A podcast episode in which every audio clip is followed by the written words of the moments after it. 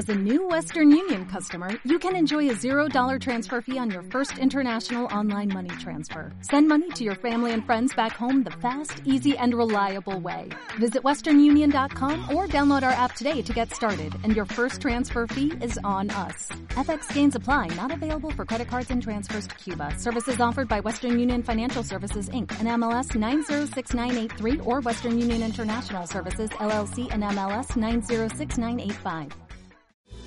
Bienvenido al podcast de Living Room. Esperamos que disfrutes este mensaje y que sea de gran ayuda para tu vida. Mantente conectado y suscríbete a nuestro canal. Buenas noches, Living Room. ¿Cómo están todos el día de hoy? Bienvenidos a nuestro I Heart Living Room. Yo quiero que antes de empezar tú le des un súper fuerte aplauso a Dios esta noche.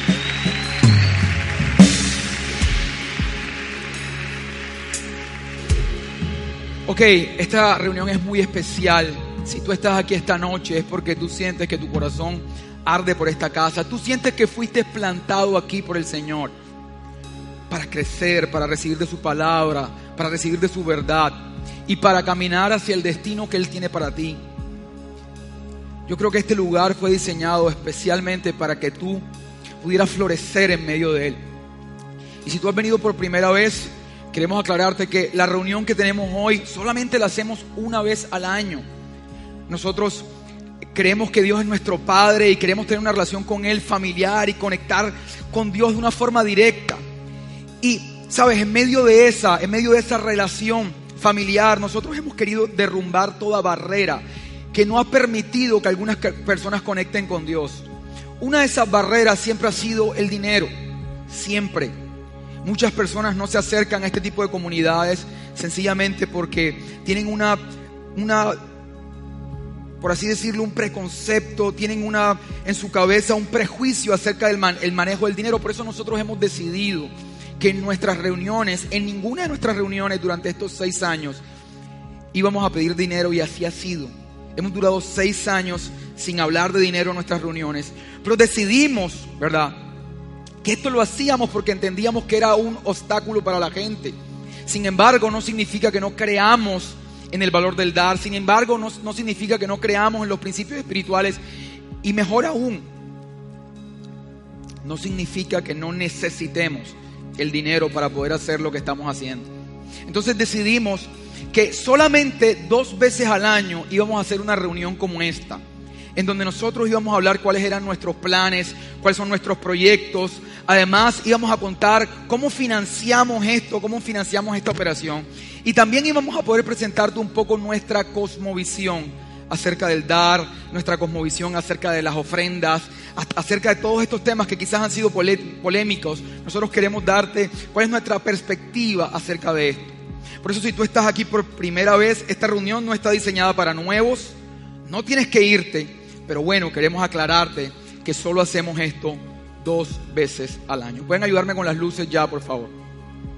Entonces, antes de empezar y antes que mi esposa venga y les cuente un poco acerca de los planes y acerca de nuestras finanzas, antes de eso quiero compartir con ustedes un mensaje que he puesto por nombre el precio de la historia. Repite conmigo, el precio de la historia. Hay un eslogan que dice, todo tiene un precio, todo tiene una historia. Alguien que me diga por allá atrás dónde está eso. ¿Dónde lo han escuchado? ¿En dónde?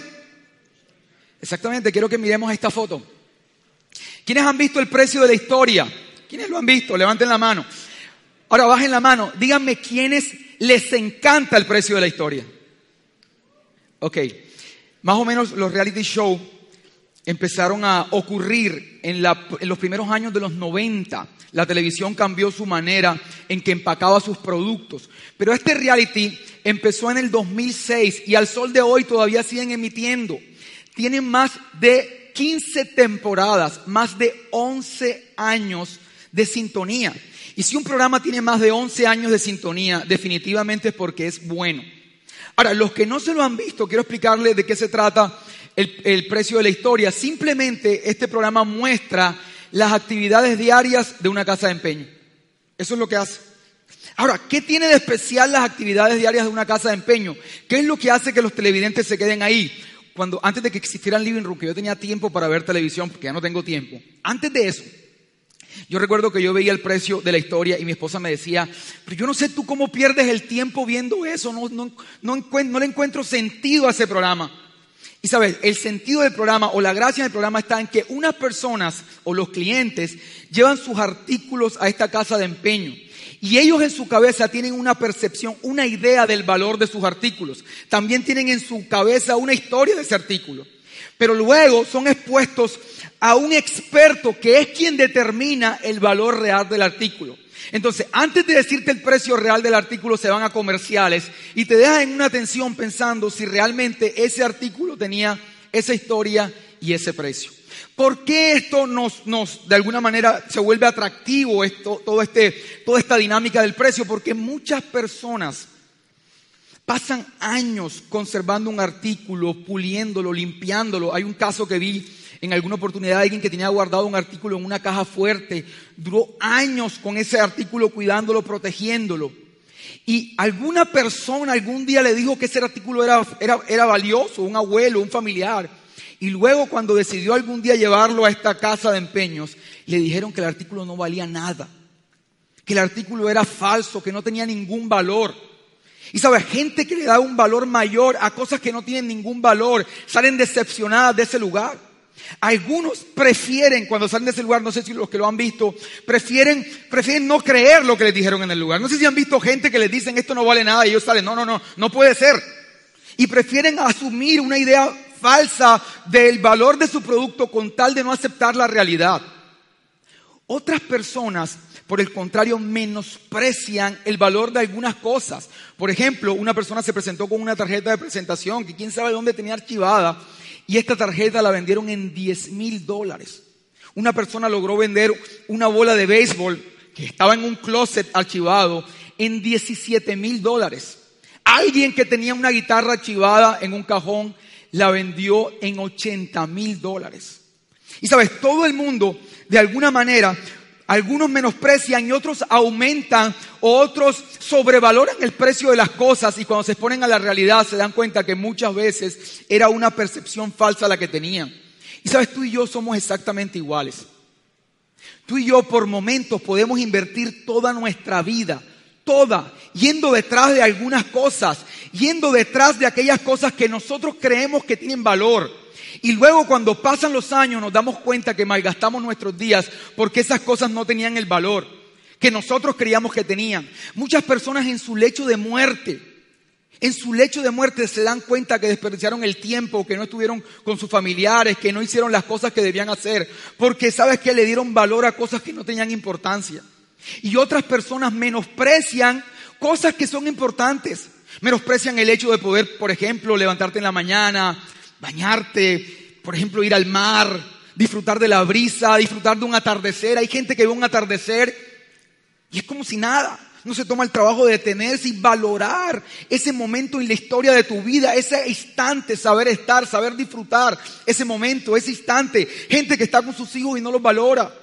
Ahora últimamente, quiero que sepas que como yo tengo hijos pequeños, tengo un hijo de dos años y uno de tres años, me ha pasado en varias oportunidades que estoy en algún lugar y me abordan personas entre los 50 y 60 años y me dicen, cuando me ven con mis hijos pequeños, me dicen, hey Carlos, bueno, Carlos no, no me conocen, me abordan y me dicen,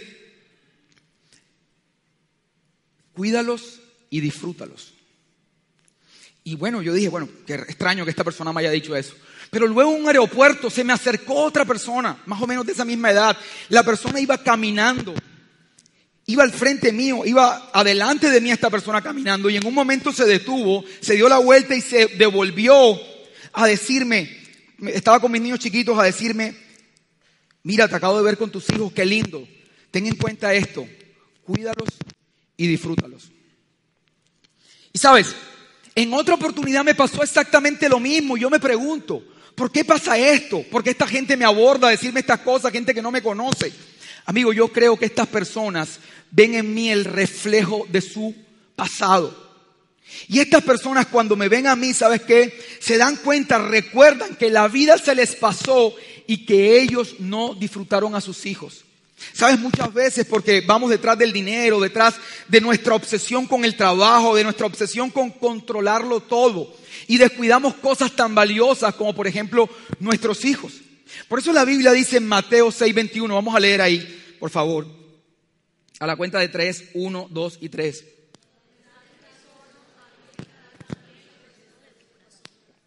Con más fuerza, 1, 2 y 3.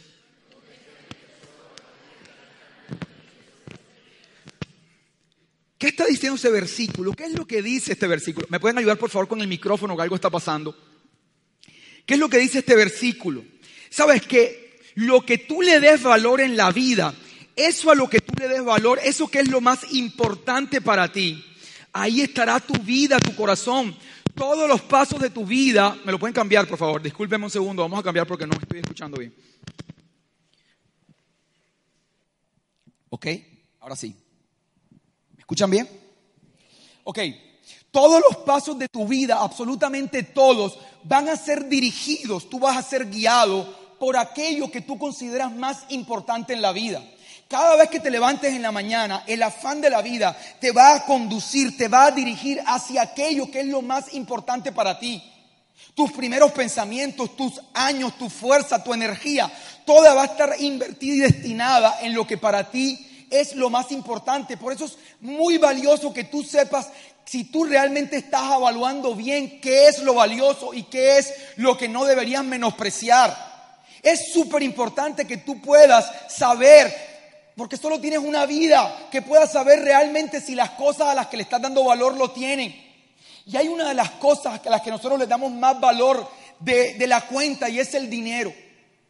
Nosotros invertimos toda nuestra vida yendo detrás del dinero más en una ciudad o en un país subdesarrollado, donde de alguna manera crecimos con la idea que vimos a otra gente perder, perderlo todo, vimos a otra gente viviendo en situaciones complicadas, nos metieron desde chiquitos en la cabeza que teníamos que ser competitivos, que teníamos que avanzar, porque las cosas estaban difíciles y que para salir adelante había que luchar. Y desde chiquitico nos metieron el chip que hay que trabajar, luchar, esforzarse, porque en la pareciera que toda la vida consistiera en conseguir dinero.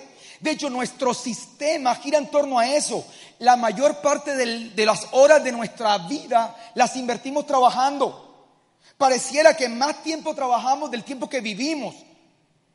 Mucho tiempo yendo detrás del dinero, del dinero, del dinero. Amigo, y cuando el dinero se vuelve una prioridad, terminas dirigiendo tus pasos.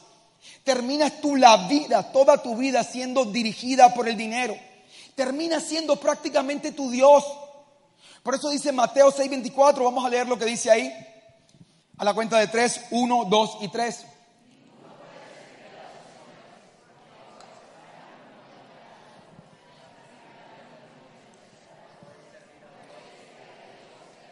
¿Qué es lo que dice ese versículo? A ti no te pueden guiar dos cosas. Tu Dios no puede ser el dinero y al mismo tiempo Dios. Una de estas dos, o Dios o el dinero, uno de los dos te va a estar guiando. Uno de los dos, no pueden ser los dos, uno de los dos va a dirigir tus pasos. O Dios o el dinero. Y si tú estás aquí esta noche, es porque tú quieres ser guiado por Dios. Es porque tú quieres recibir la instrucción de parte de Dios. Ahora, hablando de avalúo, cuando esta gente en esta casa de empeño lleva sus artículos, quien determina el valor real del artículo es el experto. Los que han visto el programa saben que cuando llevan el artículo, ubican un experto en esa materia. ¿Lo han visto? ¿Lo recuerdan? Y es el experto quien determina cuál es el valor. Entonces yo quiero que tú sepas que si hay alguien experto en el valor de las cosas de esta vida, es Dios porque fue Él quien la creó. Y esta palabra de Dios está llena de avalúos. Esta palabra de Dios está llena de avalúos y dice en qué cosas tú deberías invertir tu vida y en cuáles no. Esta palabra está llena de sabiduría para que no sea que pases toda tu vida escalando sobre una escalera y cuando llegues a la cima, invertiste toda tu vida, te, te des cuenta que pusiste esa escalera en la pared incorrecta. Mientras que toda su vida se desperdició. Entonces, hablando del dinero, la palabra en Mateo 6:31, mira lo que dice.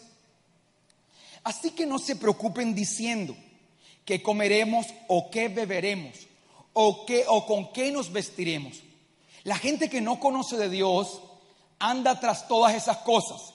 Pero el Padre Celestial tu Padre, el tuyo y el mío, sabe que nosotros necesitamos estas cosas.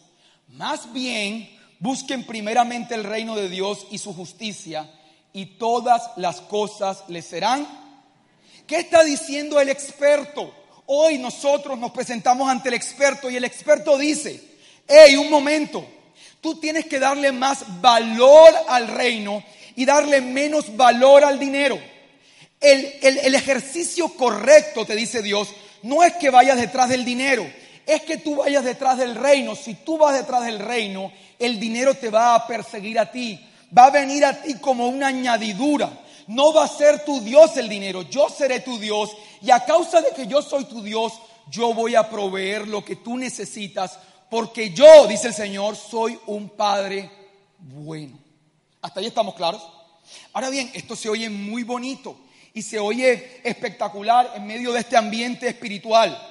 Pero mañana a las 11 a.m., cuando tú estés en el pleno sol de Barranquilla, que quizás tengas calor y te lleguen los recibos y veas la vida real y veas a la gente trabajando y al tipo del taxi quejándose y escuches la W y escuches todos estos problemas del país y escuches todas estas cosas que se dicen en Facebook de política y entres en la realidad de la vida, estas palabras te pueden sonar a humo, pueden ser como un humo que se desvanece y estas experiencias terminan siendo un momento bonito espiritual, pero no son trascendentes en la vida de la gente. Y finalmente a las 11 a.m. todo esto se te olvida y una vez más vas en busca, en búsqueda de lo que para ti es más importante, que es el dinero en algunos casos. Ahora, por eso es importante que nosotros podamos darle unas, llevarte a, que tú comprendas de una forma práctica. ¿Qué es lo que Dios quiere decir con todo esto? ¿Qué es lo que hay detrás de estas expresiones que se oyen bonitas? Para que tú hoy puedas poner en perspectiva correcta cuál es el precio de cada cosa en tu vida y puedas caminar hacia el destino que Dios tiene para ti. Lo que queremos hacer hoy aquí es que tú puedas poner en perspectiva tu vida a qué cosa le estás dando importancia y estas cosas te puedan conducir hacia el destino y a la buena intención de Dios sobre tu vida. Vamos a escuchar hoy el primer punto acerca del precio de la historia. A la cuenta de tres. Uno, dos y tres. Quiero que repitas eso con más fuerza. Uno, dos y tres.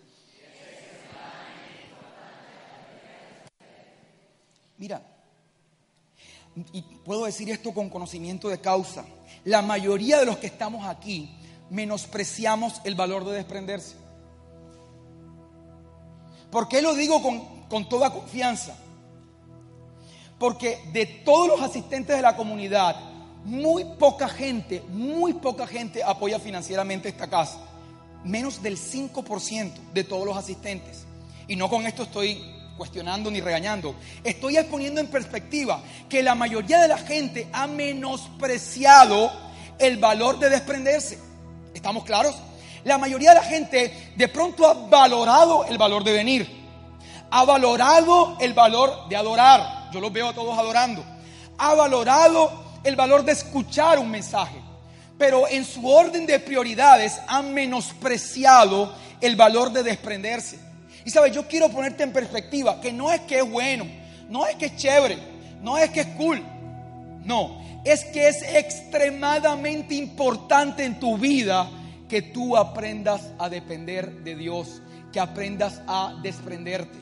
Y quizás no hemos tenido la oportunidad de ser incisivos con esto por nuestro llamado porque no podemos hablar de esto en todas las reuniones, porque la gente podría pensar que detrás de todo lo valioso que estamos haciendo aquí hay un interés oculto. Pero tienes que aprovechar que estás hoy aquí una vez al año o dos veces al año y escuchar la profundidad del corazón de Dios acerca de esto.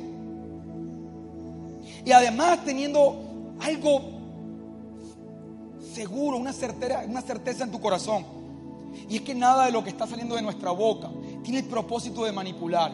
Porque ninguno de los que nos montamos aquí, ninguno de los que servimos en esta casa, como líderes, ninguno, recibimos un salario, recibimos un peso por lo que hacemos aquí. Todo dinero que entra a este lugar se reinvierte en la misma obra de Dios. Y quiero aclarar, no está mal si nosotros recibiéramos. Dice la Biblia, ¿acaso un soldado que va a la guerra tiene que pagar su propio salario? Dice la Biblia que el mismo Dios dijo, no le pongas bozal al buey que trillas. Pero en ese mismo texto Pablo dijo, a pesar de que yo sé que tengo derecho, me voy a abstener de tomar cualquier recurso de lo que dan los fieles de la iglesia para no ser un obstáculo. Y eso ha sido también parte del llamado de los líderes de esta casa. Ninguno de nosotros tiene alguna aspiración de vivir de esta de, de lo que hacemos en la iglesia. Para que no se filtre en medio de nuestras palabras y en medio de nuestra, de nuestra manera de enseñar que detrás de todo esto hay un negocio, detrás de todo esto, ¿sabes qué? Hay una intención oculta. Pero es súper importante aprender a desprender. Y te lo voy a explicar a profundidad. Y sé que esto va a calar en tu corazón. Escúchame bien, cuando Dios creó la tierra, Dios puso a Adán en unas condiciones óptimas porque Dios quería, la buena intención de Dios se manifiesta ahí en el principio. Dios quería que el hombre estuviera bien, que lo tuviera todo. Dios no quería ni las enfermedades, ni las desgracias, ni que el hombre tuviera que toda la vida vivir como cuesta arriba, como viven algunas personas en estos países subdesarrollados, que están es luchándola y luchándola y tratando de ver de qué manera la vida le sonríe, a ver cómo se abre en campo en medio de un mundo difícil. Dios no quería eso, Dios quería que el hombre estuviera bien y que lo tuviera todo. Pero el diseño de Dios era que Dios reinaba sobre el hombre y el hombre reinaba sobre la tierra. Dios reinaba y el hombre reinaba sobre la tierra. Y entonces Dios lo puso en un hábitat perfecto. Era tan perfecto ese hábitat que de la tierra salió un, vapor que mantenía esa misma tierra fértil. Habían cuatro ríos que rodeaban ese lugar y ese, ese, lugar estaba perfectamente adecuado para que el hombre pudiera cosechar en esa tierra. Porque una cosa, escúchame, es que tú andes en la vida sembrando semillas. Y cuando digo sembrando semillas es metiendo hoja de vida. Cuando digo sembrando hoja semillas es iniciando un proyecto, emprendiendo. Una cosa es que tú andes sembrando semilla por ahí. Otra cosa es que tu tierra sea fértil. Y lo que se aseguró Dios en medio de esa relación es que esa tierra era la que iba a producir, era una tierra donde fluía la prosperidad de una forma natural. Fluía la bendición y Adán estaba en medio de ese contexto. Dios reinaba sobre él y él reinaba sobre toda la creación. Sin embargo, dice la Biblia que él escuchó una voz. En realidad fue la mujer, pero te digo él. Escuchó una voz el hombre y esta voz le dijo, ¿sabes que Este Dios no es confiable. ¿Sabe Dios que si tú tomas del árbol del conocimiento del bien y del mal, entonces tú podrás ser como Él? Ya no vas a necesitar que Él reine sobre tú y tú reines sobre la tierra, no. Ahora los dos van a poder reinar porque tú vas a ser igual a Él. Amigo, el pecado original fue querer ser como Dios. Algunas personas, ¿sabes qué? En una manera infantil piensan que el pecado original es tomar de un frutico, de una manzanita. Algunos lo pintan así. Esto es una forma en la que Dios quiso comunicar de una manera entendible qué fue lo que pasó. Pero lo que en realidad pasó ahí en el Edén fue un acto de rebeldía. El hombre le dijo, ¿sabes qué? Yo puedo vivir por mi propia cuenta. No te necesito. Y sabes, cuando tomó de este árbol del conocimiento, óyeme bien, entonces ya la fuente de verdad no era Dios. Ahora la fuente de verdad era su propia percepción. Él decidía ahora lo que era bueno y lo que era malo. Él ahora era su propio evaluador. Por eso es que tú y yo, nosotros mismos somos los que damos valor a las cosas de la vida. Tú decides qué es valioso y qué no es valioso. ¿Sabes? Porque esas son las consecuencias de haber comido del árbol del bien y del mal. Del árbol del conocimiento. Tú decides a qué le das valor, a qué no le das valor. Tú decides qué es bueno y qué es malo. Tanto así que incluso tú juzgas a Dios todo el tiempo. Al mismo Dios tú lo juzgas. Y todo el tiempo estás poniendo en juicio la confiabilidad de Dios. Amigos, seamos honestos. Todos, incluyéndome, todas las personas, los líderes, todos dudamos por momentos que Dios sea confiable. Y específicamente dudamos que podamos confiar en Él cuando las circunstancias no son como nosotros esperamos. Cuando la percepción de nuestros sentidos nos da a pensar que Dios no es confiable, nosotros somos guiados por ese conocimiento. Y sabes, también nosotros pensamos que Dios es bueno o es malo de acuerdo a la temporada en la que estemos viviendo. Y por momentos pensamos que es buen padre cuando todo está bien, pero cuando algunas cosas no parecen ser lo que esperamos, nosotros también juzgamos porque ahora nuestra fuente de verdad es nuestros propios sentidos. Y entonces el hombre empezó a vivir en algo que se llama la autosuficiencia. Si tú preguntas, si alguien te pregunta cuál es el pecado original, el pecado original es la autosuficiencia. Es que el hombre cree que no necesita de Dios. Ahora, ¿cómo se manifiesta la autosuficiencia hoy, en el siglo XXI? Alguien que me diga. A través del dinero. Porque dice la palabra, escúchame bien, que el amor al dinero es la raíz. Si tú lo piensas bien, eso se escucha exagerado. ¿Cómo así que el amor al dinero es la raíz de todos los males? ¿Qué tiene que ver el dinero con una violación? ¿Qué tiene que ver el dinero con un abuso? ¿Qué tiene que ver el dinero con distorsiones sexuales? ¿Qué tiene que ver el dinero con los males de la humanidad? ¿Con un homicidio? ¿Qué tiene que ver el dinero? Lo que la palabra está diciendo es que el amor al dinero hoy es el mismo pecado original, es autosuficiencia. Ahora bien, escúchame, escúchame bien esto. Cuando el hombre cometió este error, escúchame, pasaron dos cosas. La primera, él se sintió vulnerable. Cuando Dios no estaba ya reinando sobre él, él se sintió desprotegido. Y la segunda, Dios le dijo, yo creé todo esto de una forma perfecta porque te amo.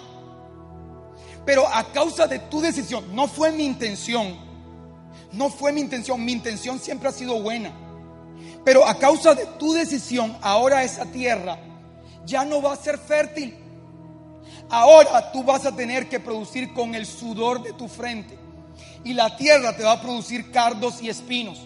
Y hay algunas personas que viven la vida así, como una vida cuesta arriba. Todo es difícil, ninguna puerta se abre, tocan, tocan y pareciera que, sabes que esta vida fuera diseñada para vivir en escasez. A algunas personas la vida le es muy dura, se levantan muy temprano, se acuestan muy tarde y trabajan muchísimo, pero ese trabajo no se ve representado en bendición. Y sabes, no la gente que más trabaja es la que más gana. Ojalá y, y tu trabajo fuera proporcional al dinero. Pero hay mucha gente que trabaja aquí en el mismo mercado de la ciudad desde las 4 de la mañana cuando tú todavía estás dormido y vive en una escasez terrible. Porque mucha gente siembra, siembra, siembra, siembra, pero esa tierra no es fértil. Ahora, este estado de desprotección, de vulnerabilidad, escúchame bien, el hombre lo ha sentido desde ese momento hasta ahora. Tú y yo lo sentimos a todo el tiempo. Este estado como de vulnerabilidad, como de, como de que esta vida nos pudiera acabar, como que qué va a pasar con nosotros en el futuro, qué va a pasar con nuestros hijos, con nuestra familia, con nuestra nevera, con nuestra economía. Este estado de vulnerabilidad es una ansiedad que nos hace preocuparnos acerca del futuro. ¿Cómo lo hemos querido sanar? ¿Cómo hemos querido quitar esa ansiedad? Acumulando posesiones. Si nosotros logramos acumular lo suficiente, entonces esta sensación de impotencia se va a ir. Porque cuando venga el pensamiento de tu mente que el futuro no va a estar bien, tú volteas, miras la cuenta bancaria, volteas, miras tus inversiones, volteas, miras todo y se va a desaparecer la sensación de vulnerabilidad. El hombre quiso volver el dinero la fuente de su confianza. Quiso volverlo su Dios. Y mucha gente acumula y acumula y acumula solo para sentirse mejor. Y quiero decirte por qué la gente sigue acumulando. A veces yo me pregunto cuando veo televisión y yo veo gente muy rica y todavía la veo acumulando 70 años y acumulando y acumulando. Quiero decirte algo. Porque entre más acumula la gente, más miedo le da porque ahora tiene más que perder. Cuando tú estás empezando, te da menos miedo porque no tienes nada, no tienes nada que perder. Pero cuando ya tienes tu casa, tienes tu carro, tienes tus apartamentos, tienes de lo que más miedo le da a la gente, tienes una posición social, tienes un estatus. Entonces ahora sientes más miedo. Ahora tienes que estar todavía más decidido a acumular para que estos temores no arrastren con tu vida. Y eso es lo que se conoce, ¿sabes qué? Como la auto suficiencia. Y sabes, los hijos de Adán, ¿quiénes son? Caín y Abel, vieron a su papá en los dos estados. Él vieron a su papá, ellos vieron a su papá cuando la tierra era productiva, cuando él se levantaba y veía que ese vapor irrigaba la tierra. Y también lo vieron sudando, también lo vieron preocupado como tú y yo hemos estado, también lo vieron angustiado frente al futuro. Y como ellos vieron ambas escenas, ellos dijeron, nosotros queremos ir la primera. Por esa razón tú te das cuenta que ellos se presentan con ofrendas delante de Dios. Ambos. Pregunto, ¿dónde estaba escrito eso? Alguien que me diga dónde lo leyeron. Ni siquiera existía el papel. ¿Quién se los contó? Al parecer eran las únicas personas en la tierra. ¿De dónde sacaron? ¿De dónde sacaron la idea de presentarse con cosas delante de Dios? ¿Sabes qué le estaban diciendo ellos a, Dios con esas ofrendas? De su trabajo, del trabajo de su sudor. Le estaban diciendo, Padre, nosotros no queremos vivir independientes de ti como hizo mi Padre. Nosotros reconocemos que todo lo que nosotros llega a nuestra mano viene por ti. Nosotros ponemos esto aquí en tu presencia, reconociendo que no queremos vivir bajo nuestro propio esfuerzo, sino que nosotros necesitamos de tu bendición. ¿Estamos claros hasta ahí? Ahora bien, dice la Biblia que Dios se agradó de la ofrenda de Abel, pero aborreció la de Caín. ¿Sabes por qué? Porque esto no es dar por dar. Esto no es dar para cumplir una obligación moral. Esto no es dar como algunos enseñan para que Dios te bendiga o para que Dios te maldiga. Hay gente que da por temor a que Dios lo castigue. Esto no es dar por moralidad, esto es dar. Lo que Dios ve es el corazón. Cuando tú das, no das, ¿sabes qué? Para no ser maltratado por Dios, porque es que Dios no fue el que causó eso. Cuando tú te desprendes, lo haces para decirle al Señor, Señor, yo dependo de ti y solo de ti. Ahora bien, esto produjo, por supuesto, en Caín una impresión hacia su hermano. Él tenía el corazón un poco dañado y terminó asesinándolo. Y después dice la misma palabra que la tierra fue invadida de maldad. Y después vino Noé y ustedes conocen la historia del diluvio. Y después del diluvio, escúchame, Dios quiso volver a tomar un pueblo y enseñarle a este pueblo que podían vivir siendo Él el rey y ellos reinando en nombre de Él. Él quiso volver a empezar una relación con un hombre de dependencia y de absoluta dependencia. Y para eso escogió a Abraham. Le hizo todo tipo de promesas, las promesas que dice esa palabra que son tuyas también. Le dijo, mira, yo te prosperaré, te haré rico, te daré una gran descendencia, te haré famoso, los que quieren ser, los que quieren ser famosos. En tu nombre bendeciré a todas las familias de la tierra. Toda clase de bendición, todo lo que tú has soñado, Dios se lo prometió a Abraham. ¿Sabes por qué? Porque eso es lo que Dios quiere contigo, que esté bien. Esa ha sido siempre la voluntad inicial de Dios. Darte todo lo que tú necesitas, amigos. Si tú escuchas o vas a un lugar donde escuchas algo diferente, huye de ahí. El corazón del Padre siempre ha sido bueno. Siempre ha, siempre ha sido ponerte en una posición de reinado y de autoridad. ¿Sabes qué tenía que hacer Abraham para recibir esto? Absolutamente nada. Lo único que tenía que hacer era creer en esa promesa. Él tenía que vivir completamente dependiente de un Dios que le dijo que de una forma unilateral Él le iba a dar toda la bendición que estaba en el corazón de Dios, la iba a depositar sobre Él. Hasta ahí estamos claros. Por eso dice esta palabra, que este Abraham, escúchame bien, era rico en plata, en oro y en ganado. Y cuando tú piensas en hombres de Dios, cuando tú te dicen, mira que tú eres un hombre de Dios, muchos de ustedes se imaginan un personaje metido en un lugar religioso todo el tiempo orando, arrodillado. Pero la versión del hombre de Dios, del hombre que Dios en el que tú quieres que te conviertas, se parece más a Abraham. Un hombre próspero, un hombre de influencia, de poder, económico, de poder social. Un hombre, ¿sabes qué? Rico, próspero, con una gran descendencia. Un hombre que estaba reinando en esta tierra. Porque el plan original de Dios ha sido que tú te parezcas a un rey. No, perdón, que tú seas un rey en esta tierra. ¿Estamos claros hasta ahí? ¿Hasta ahí vamos? Ahora bien, fíjate qué curioso. Este Abraham era súper intencionado. ¿Cómo se llama el primer punto?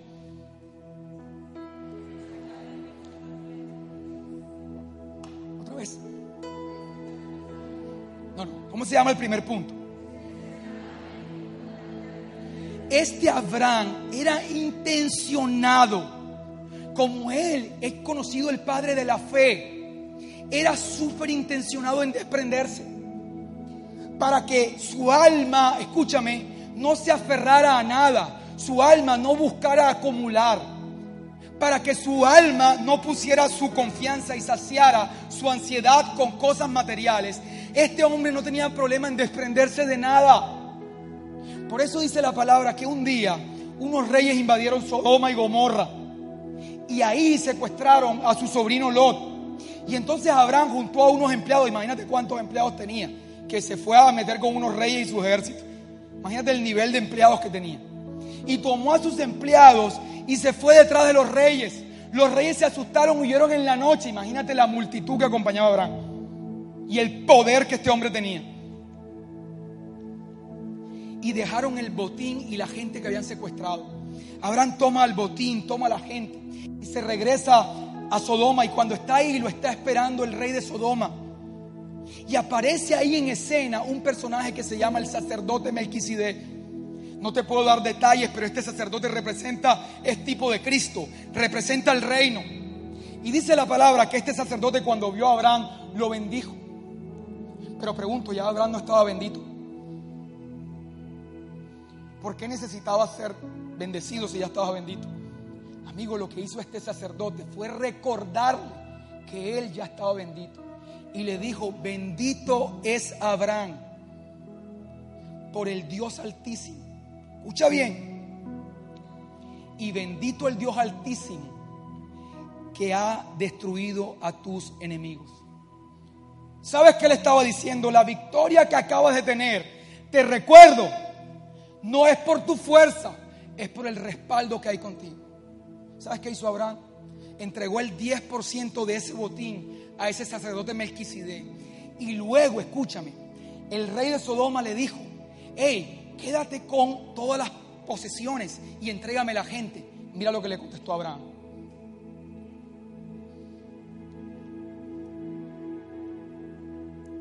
Favor.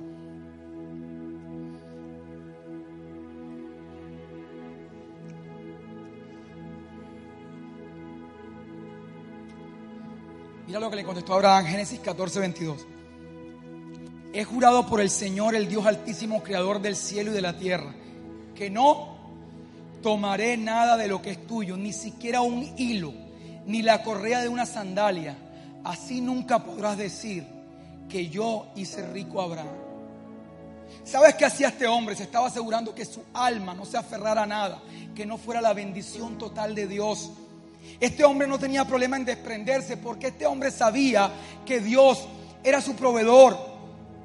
Ahora bien, esta mentalidad de hombre de reino, esta mentalidad de gobernador, de dador, luego se perdió porque Abraham tuvo un hijo que se llamó y luego Isaac tuvo un hijo que se llamó y después tuvo un hijo que se llamó José. Este José llevó a la gente Egipto, ustedes lo recuerdan, y la gente fue esclavizada por 400 años. En ese tiempo toda esta mentalidad de grandeza, de un Dios que proveía durante 400 años de esclavitud, se perdió. Y generación tras generación, estos muchachos lo único que vieron eran egipcios que los maltrataban y les daban el pan a, cambio de su poco, a cambio de su mucho esfuerzo. Ellos aprendieron que la vida consistía en esforzarse, en estar ahí, vivir una vida miserable y recibir un pan cada mañana como precio de su esfuerzo. Y día tras día los egipcios los oprimían y fueron sacando toda esta mentalidad de grandeza. Esta mentalidad de Abraham de ser un dador, de ser un hombre que se podía desprender, de ser un hombre poderoso, fue cambiada ahora por una mentalidad de mendigo, por una mentalidad de esclavitud.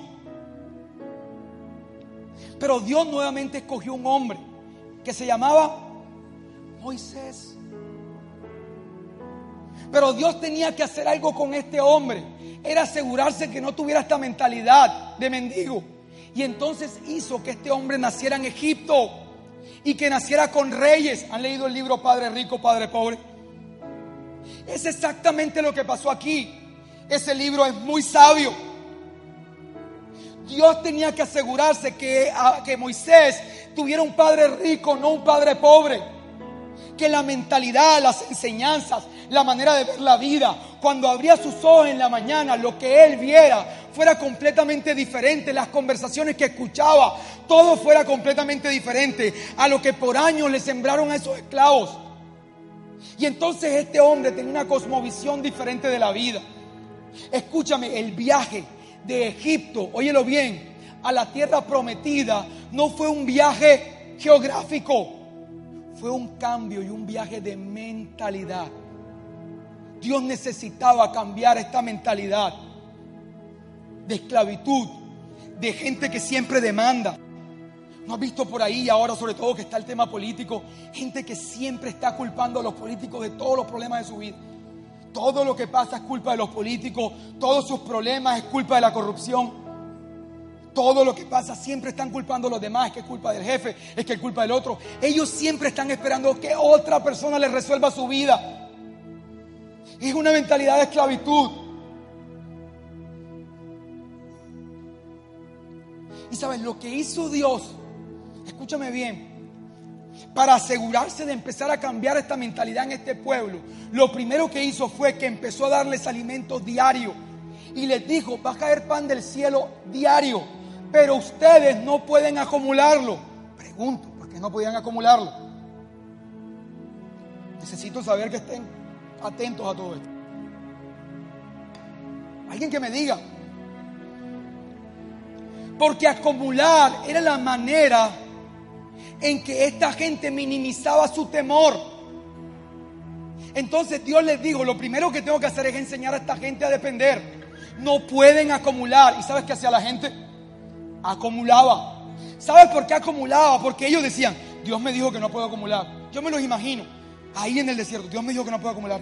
Pero esto es como el adicto, como el adicto a las drogas, como el adicto a cualquier cosa. Dios me dijo que no puedo acumular, pero tengo mucha ansiedad, mucha preocupación. Y iban y acumulaban y desafiaban a Dios. Y ese maná se prohibía, se podría, porque había algo que los arrastraba a confiar en su propia fuerza, que los arrastraba 400 años de una mentalidad equivocada. Ahora, ¿dónde los iba a llevar? ¿Cuál era la promesa de Moisés hacia ellos? Alguien que me diga. No, pero ¿qué tierra? Esta tierra tiene unas características. Una tierra donde fluía. ¿A qué le recuerda esta tierra? Al Edén. Este cambio de mentalidad le decía, cuando yo cambie esta mentalidad, más que una tierra geográfica, que si era una tierra geográfica, más que una tierra geográfica, Él los estaba llevando a una nueva condición, a una nueva perspectiva. Estamos entendiendo, Él los estaba llevando a que ahora cambiaran todo su sistema de creencias. Pero mucha de esta gente murió en el desierto. Porque mientras luchaban contra Dios ahí en medio del desierto, también lo juzgaban todo el tiempo.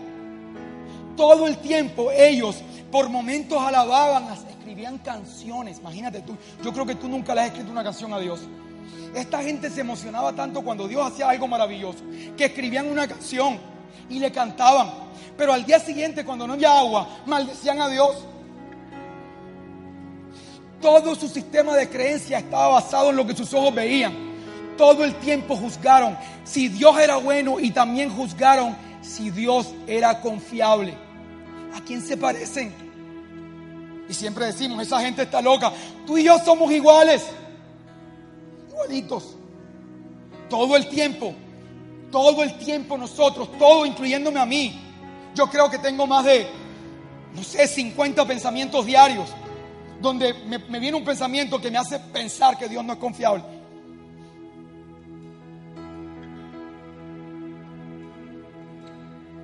¿Y sabes qué? Poco a poco esta gente fue cambiando su mentalidad. Murió una generación, pero la otra que se levantó escuchando a Moisés, escuchando a Moisés, escuchando a Dios, la otra generación se levantó teniendo otro padre. ¿Cuál era el padre? El padre rico, ¿quién era? Moisés. Esta otra generación ya se levantó escuchando a Moisés y lo escuchaban y lo escuchaban, porque Moisés vivió en Egipto, tenía una mentalidad diferente. Y entonces la nueva generación se levantó a reinar y se organizaron y se convirtieron en una nación y ahora construyeron ejércitos poderosos.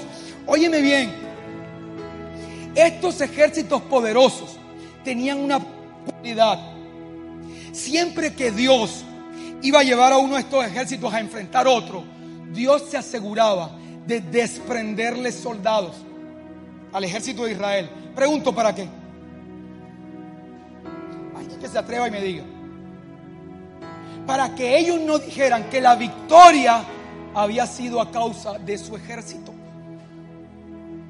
Siempre Israel, intencionadamente de parte de Dios, intencionadamente, con un ejército pequeño, vencían un ejército gigantesco. Uno de esos jueces que aparece ahí es Gedeón. Dice la palabra que Dios le dijo a Gedeón que debía enfrentar un ejército. 120 mil hombres tenía ese ejército. ¿Sabes cuántos soldados tenía Gedeón? Solo 30 mil. ¿Y sabes qué le dijo Dios? Tienes mucha gente. ¿Cómo así que tengo mucha gente? Son 120 mil, yo tengo 30 mil. Tienes mucha gente. Ve y dile al ejército que los que tengan miedo, chao. Y le digo a los ejércitos, tienen una oportunidad ahora, el que tenga miedo, chao. Se fueron 20 mil soldados. Quedaron solo 10 mil. Y luego Dios le dijo, tienes mucha gente. Y Gedeón llevó a la gente a tomar agua. Y Dios le dijo, todos los que se agachen y tomen el agua con la lengua como perros, todos esos los vas a despachar. ¿Sabes cuántos hombres quedaron? 300. Amigo, y algunas situaciones que tú experimentas parece que te sobrepasan. Hay algunas situaciones en la vida, problemas económicos, quizás pudieras tener en algún momento una situación de salud, no sé, algunas situaciones por el momento te sobrepasan. Pero qué importante que en esos momentos recuerdes que no es por tu fuerza ni por tu ejército, es por el poder y por la mano de Dios que está contigo. Tienes que tener eso presente. Pero Dios era intencionado en aquello que Abraham hacía voluntariamente. Abraham Dios no tenía que decirle. O pregunto, Dios se le apareció a Abraham y le dijo, dame eso. Les pregunto, Dios lo hizo.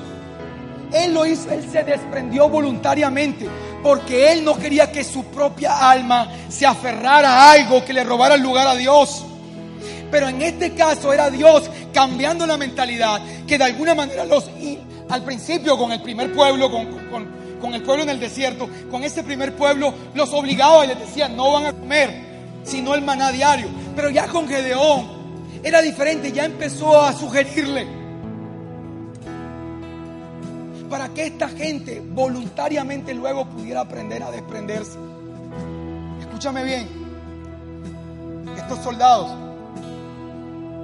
llevaron unas antorchas y unas trompetas y sonaron esas trompetas, esos 300, y cuando sonaron esas trompetas tan fuertes, el ejército enemigo se confundió y se mataron unos con otros. Y tuvo la victoria el pueblo de Israel. Y así victoria tras victoria por el poder y por la mano de Dios. Por eso la palabra dice, no es con soldados ni con ejércitos, no es con espada ni con ejércitos, es con el poder de Dios. Ahora bien, años más tarde Dios levantó un hombre que se llamó David. He venido hablando de la Biblia. Y sabes, este David, Dios lo sacó de ser un cuidador de ovejas. No sé de dónde te ha sacado a Dios a ti. No sé qué, si trabajabas en una tienda, no sé si quizás trabajabas en un banco, si eras cajero o si lo eres hoy. No sé si trabajas en un supermercado, no sé. Pero Dios sacó a este hombre de ser cuidador de ovejas y es bien inviable que un cuidador de ovejas pase a ser rey. Solo era posible por la mano de Dios. Y este hombre se convirtió en rey y también Dios le dio grandes victorias con pequeños ejércitos. Pero un día cuando estaba en prosperidad, como Dios quiere que tú estés, cuando estaba en victoria, enriquecido, siendo rey, como Dios quiere que tú estés, decidió censar el pueblo. Adivina por qué quería censar al pueblo. Porque quería saber qué tan poderoso era su ejército. Después de haber sido prosperado, después de 40 años y no sé cuántas guerras en las que Dios no hizo más que demostrarle que el poder no estaba en el número, sino en él. Este hombre ahora decide censar el ejército, pero en un momento se da cuenta y dice, oh, me equivoqué, Dios mío, he pecado contra ti. Pero ellos estaban en el pacto de la ley. Y Dios le dijo, escoger entre estos tres castigos. Uno, tres años de hambre. Dos, tres meses de guerra. Tres, tres días de enfermedad. Amigo, gracias a Dios que estamos nosotros en otro pacto. Este viernes estuve en una reunión con, con un gerente de un banco. Yo estoy desarrollando un proyecto y muy entusiasmado con unos recursos que iba a recibir muy entusiasmados, había hecho planes con ellos, voy a hacer esto, voy a hacer lo otro, voy a pagar, esto me va a servir, va a tener tranquilidad. Y cuando estuve ahí sentado con el gerente del banco el viernes, el gerente me dice, ahí sabes algo que no has tenido en cuenta, algo que se llama corrección monetaria. Y ahí en el banco, el tipo me ha despojado del dinero. A mí la cara se me desencajó por completo. Y lo primero que mi alma hizo, lo primero, ni siquiera se me pasó por la mente pensar en Dios. Lo primero fue ir a mirar mi Excel, donde tenía inversiones, de qué era que yo vivía, cómo era que yo me mantenía, a mirar qué negocios todavía quedaban en pie. Mi alma inmediatamente empezó a buscar garantías en las cosas que he construido este año. Empezó a buscar garantías en todos lados. El mismo pecado de David, igualito. La única diferencia, óyelo bien, es que yo fui perdonado antes de cometer ese error. Porque dice la palabra, a diferencia de David, que los que están en Cristo Jesús no tienen ninguna condenación. Dice, no hay condenación alguna para los que están en Cristo Jesús. Pero tú sabes, tú tienes que aprender a desprenderte. Quiero cerrar esto contándote una historia que es importante que te cuente, porque estamos hablando de evaluar las cosas. Un día está Jesús con unos amigos sentados en una casa. Y de pronto aparece una mujer con un frasco de perfume costoso. Esta mujer amaba a Jesús y se lo ha regado en los pies. Jesús se quedó mirándola. El lugar se llenó de una fragancia especial y de un agradecimiento del corazón de esta mujer. Ella se agachó, tomó sus cabellos y secó los pies de Jesús con sus cabellos. Ella estaba agradecida con él y derramó sobre él lo más valioso. Pero ahí ese día había alguien que también estaba evaluando la situación. Ahí estaba Judas. ¿Y sabes qué dijo Judas? Esto es demasiado. Esto es un desperdicio. Con ese perfume, el valor de ese perfume es un año de salario. Es demasiado un año de salario para desperdiciarlo a los pies de Jesús.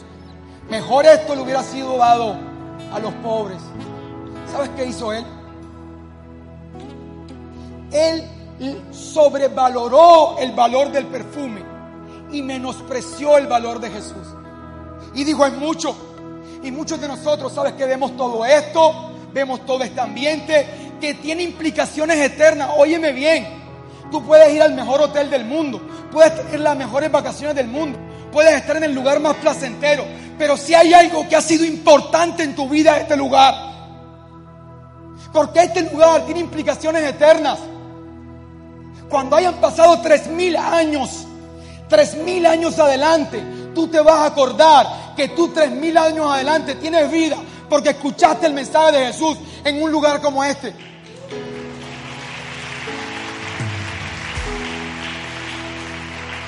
Pero no, a él le pareció mucho. No, es que es demasiado. Y pensó como algunos piensan, ¿cómo vamos a llevar dinero allá? Mejor se lo damos a los pobres.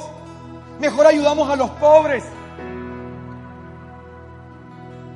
¿Sabes que esto tiene implicaciones externas? Tú no puedes poner esto por debajo de ayudar a los necesitados. No puedes pensar que ayudar a los pobres es más trascendente que lo que está pasando aquí. Dice esa misma palabra, textos abajo, que este Judas metía la mano en la bolsa que recogían para el ministerio de Jesús y se robaba la plata. Imagínate tú que el mismo ministerio de Jesús recogía una bolsa porque hasta Jesús necesitaba financiarse. Siendo Dios, Jesús tenía una bolsa. Y escúchame bien, tú y yo estamos aquí hoy porque a personas que no sabemos su nombre metieron dinero en esa bolsita para sostener a Jesús.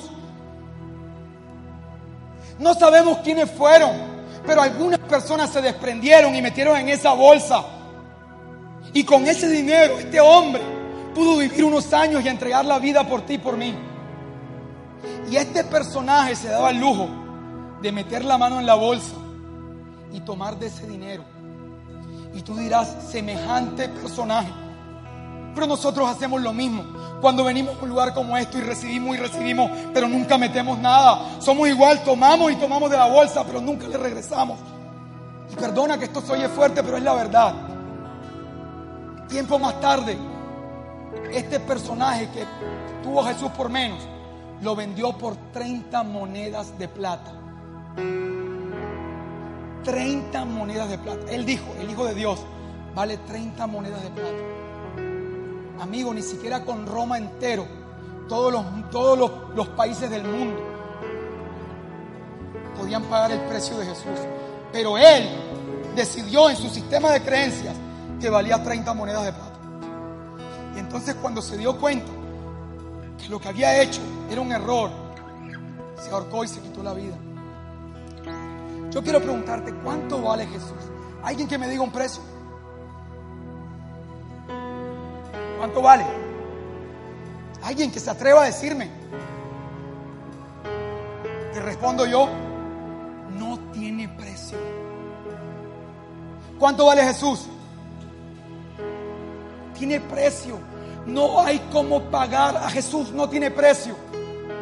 Ahora te pregunto, ¿cuánto vales tú? Estamos hablando de avalúos y de casas de empeño. Si te llevan una casa de empeño, ¿cuánto darían por ti?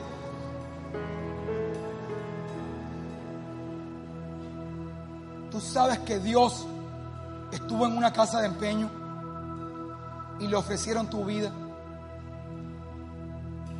Vamos a ver lo que dice Romanos. El que no escatimonia a su propio Hijo, sino que lo entregó por todos nosotros, ¿cómo no habrá de darnos generosamente junto con Él todas las cosas? Amigo, cuando tú eras el pecador más bajo, cuando esta humanidad estaba podrida en sus pecados, Dios hizo el peor negocio que ha hecho. Cambió lo que no tiene precio, que es Jesús, por ti. Y tú sabes por qué es el peor negocio, porque tú eras un pecador. Eso significa que Dios estuvo de acuerdo en hacer un super mal negocio solo porque te ama. Lo dio todo solo por amor a ti. Y tú no puedes menospreciar ese sacrificio y dar por sentado que lo que ocurre aquí, ¿sabes qué? Pasa y no. Y tú no tienes nada que ver con eso. Porque nosotros estamos trabajando por esta ciudad, todos juntos, no solamente nosotros. Ahora algunas personas me preguntan, y ya con esto termino, Carlos, ¿y cuántos que hay que dar? Hay que dar el 10, hay que dar el 20, porque la gente dice que hay que dar. Quiero que sepas que hay dos tipos de ofrenda. La ofrenda de Caín y la ofrenda de Abel. La ofrenda de Caín es la que das por obligación, la que das para cumplir. Esa que le quitan a la gente diciéndole, es que si no das, Dios te va a maldecir. Dios no te va a maldecir. No hay condenación alguna para los que están en Cristo Jesús. Tú estás bendito hasta los huesos. La ofrenda moral es la que das para cumplir. ¿Sabes qué hizo un día una persona? Escucha esto. Una persona que yo conozco que es muy rica, muy rica. Estaba en una reunión hablando de que él financiaba la iglesia, pero estoy hablando de una persona rica. Pero como yo tengo confianza con esa persona, mucha confianza, yo le pregunté, oye, ¿cuánto tú aportas en la iglesia? ¿Sabes qué me dijo? Te estoy hablando de una persona que se gana más de 50 millones de pesos mensuales. ¿Sabes qué me dijo? No sencillito. Yo saqué las cuentas de cuánto se gastaban en luz, cuánto se gastaba en agua y energía. Lo dividí entre el número de hijos y eso es lo que doy, 60 mil pesos por cada uno de mis hijos. Y él está convencido que él está siendo generoso. En su sistema de creencias eso es lo que vale ir a ese lugar. La luz y los servicios. Amigo, una ofrenda de Abel es cuando es un acto de adoración. Tú sabes que es lo contrario, escucha esto, lo contrario de la autosuficiencia, la adoración. Cuando vengan pensamientos, llegues aquí abatido en algún momento por una situación, por algo, y llegues a este lugar y vengan pensamientos que Dios no es confiable y Dios no es bueno. Aún con esos pensamientos, tú levantas tus brazos y cantas la verdad de Dios. Eso es que tú cantas de la fuente de verdad y no de la percepción de tus sentidos. Y de la misma manera, escúchame, que tú puedas reconocer y decir, Señor, conforme a lo que he recibido, esto es un acto de adoración, en donde yo con esto puedo reconocer que lo que tengo viene de ti y no de mí. Esa cifra depende de, ¿sabes qué? Que, que produzca en ti eso, dependencia. Yo no te la puedo decir, por eso la misma palabra dice, Dios ama al dador alegre. No demos con tristeza ni por necesidad. Cada uno dé como propuso en su corazón. Porque esto es un tema del corazón. Porque Dios ama al dador alegre. Quiero que le des un fuerte aplauso a nuestro Dios.